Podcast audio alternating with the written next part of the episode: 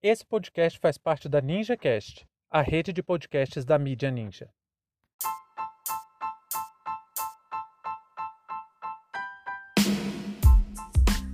Chacina na comunidade do Jacarezinho. Sejam bem-vindos e bem-vindas ao seu plantão informativo com análise e opiniões a partir de uma perspectiva histórica. Eu sou Arnaldo de Castro, em conjunto com Brenda Salzman, e hoje é dia 6 de maio de 2021.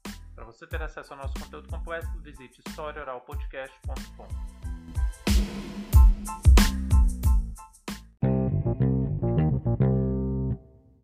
Pela manhã, a desastrosa ação policial na comunidade do Jacarezinho impôs terror e pânico à população. A ação coordenada pela Polícia Civil, em conjunto com a Polícia Militar, tinha como motivação o combate ao tráfico de drogas. A ação recebeu críticas de diversas autoridades, ao mesmo tempo que foi uma afronta à decisão do Supremo Tribunal Federal, que proibiu operações nas comunidades durante a pandemia.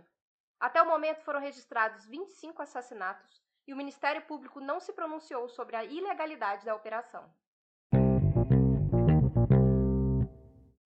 O que podemos esperar de uma nação que aceita tranquilamente quase meio milhão de mortes por uma doença que já existe vacina?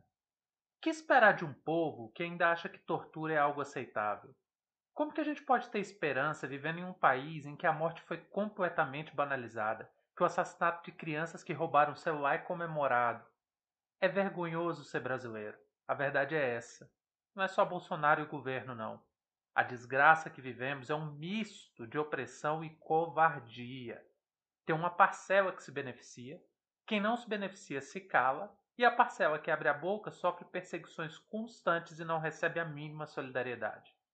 Eu fico me perguntando se alguém acredita de verdade que a ação da polícia nas comunidades mais pobres realmente tem um impacto para resolver o problema da violência urbana, ou se essas pessoas gostam é de ver sangue jorrando mesmo. Eu não tenho a menor dúvida que essas pessoas apoiariam tranquilamente que fosse feita uma espécie de arena de gladiadores novamente. A crueldade brasileira só é superada pela sua covardia. Nós estamos vendo acontecer verdadeiras barbaridades cotidianamente, mas como não é comigo, como não me atingiu, então por que, eu deveria me preocupar? Esse é o auge do individualismo que nós chegamos. A ação no Jacarezinho foi aplaudida por um monte de gente. Teve um canal de televisão aí que o apresentador do grande espetáculo televisivo falou que a operação só não foi perfeita porque morreu um policial. Mas e daí, né? Efeito colateral. Quantos policiais vão ser sacrificados por uma estupidez como essas ações policiais nas favelas? Tanto faz tem um monte de peça de reposição, até porque tem um monte de candidato pronto a se colocar como Robocop. E não me venha com esse papo de que eu estou defendendo criminoso, não. Porque o problema que eu estou levantando aqui vai muito além do resultado final. O resultado final foi um extermínio. Foram 25 pessoas assassinadas em uma operação mal feita, mal pensada, mal elaborada, sem inteligência, sem nenhuma eficácia e, acima de tudo, inconstitucional porque até o presente momento o Ministério Público não deixou claro qual era, abre aspas, hipótese absolutamente excepcional, fecha aspas, para permitir essa ação. O que os moradores do Jacarezinho viveram foi uma operação de extermínio patrocinada pelo Estado. Mas, como disse nosso excelentíssimo presidente, se vai morrer alguns inocentes, tudo bem, não é mesmo? Aí olha o grande resultado da operação: 25 mortes que não foram nem serão explicadas. 24 moradores, um policial, essas são vítimas fatais, e duas pessoas feridas dentro do metrô. As pessoas estavam no trem no trabalhar e levaram um tiro. Um levou um tiro na cabeça e o outro na perna. Por sorte, ambos sobreviveram. Mas e daí, né? Pelo menos morreram 24 bandidos. A gente não sabe se os supostos bandidos estavam armados ou rendidos, se morreram em confronto ou se foram executados. Mas vamos comemorar. Nossa dose de genocídio diária foi bem alimentada. Deixa eu contar uma para vocês dessa grande operação, dessa quase perfeita operação. Um jovem negro foi assassinado. Sei lá se era criminoso ou não. Para mim, tanto faz. Isso não importa. O que importa é, olha só, o grau de crueldade.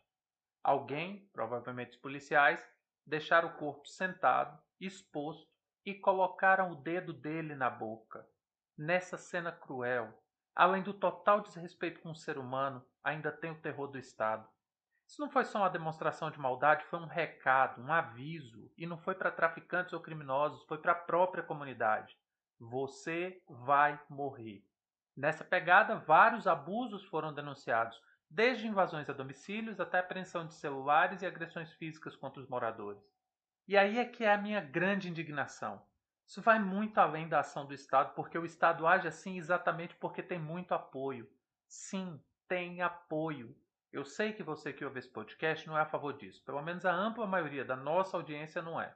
Você faz parte de uma bolha que nem de longe corresponde à realidade. Existe um amplo e irrestrito apoio para medidas de extermínio patrocinadas pelo Estado no âmago do povo brasileiro. E quem não apoia se sente impotente. Acaba que a gente não faz nada. Esse é meu grande espanto. O Brasil cheira a morte. E claro que essas mortes têm um alvo certeiro: preto pobre. O componente racial das ações policiais é visível. Não preciso fazer esforço retórico nenhum, basta olhar. Olhar! O sexto mini documentário que nós produzimos aqui no HOP foi sobre violência policial. Eu juro para vocês que apesar de toda a denúncia que tem lá, o que motivou a produção do episódio foi a esperança. Era a vontade de fazer parte de algo, qualquer que fosse a gota de contribuição que a gente pudesse dar para tentar parar esse holocausto. Mas as mortes continuam. Não é repetição é manutenção de uma estrutura. O que aconteceu no Jacarezinho hoje deveria ser profundamente investigado e denunciado não só no Brasil, mas em tribunais penais internacionais também. Essas ações da polícia não ajudam em nada, absolutamente nada. É pura e simples profilaxia social. Existem outras medidas para a contenção da violência urbana e nenhum país atingiu uma situação de segurança aceitável utilizando sua polícia para matar o povo. Fazer isso é chover no molhado é tentar secar um lago com uma colher. Para quem acha que essa ação é justificável para combater o tráfico de droga, saiba que não vai fazer nem cócegas da estrutura de venda de entorpecentes. E eu vou repetir mais uma vez: se a combinação de violência policial, somada à tortura e encarceramento em massa fosse uma boa política de combate à violência, o Brasil era o país mais seguro do mundo. Nós temos 800 mil pessoas aprisionadas, a terceira maior população carcerária do planeta, vivendo em condições subhumanas. Temos a polícia que mais mata no mundo e temos a tortura como método de investigação policial. Quem acha que essa é a saída, ou tem uma venda nos olhos, ou muita sede por sangue. Quer saber? Fim de papo.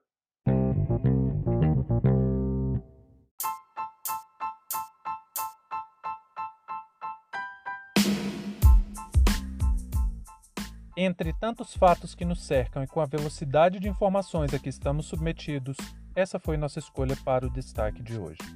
Se você quiser participar do nosso financiamento coletivo, acesse catarse.me história. Muito obrigado a você por prestigiar nosso trabalho e até a próxima.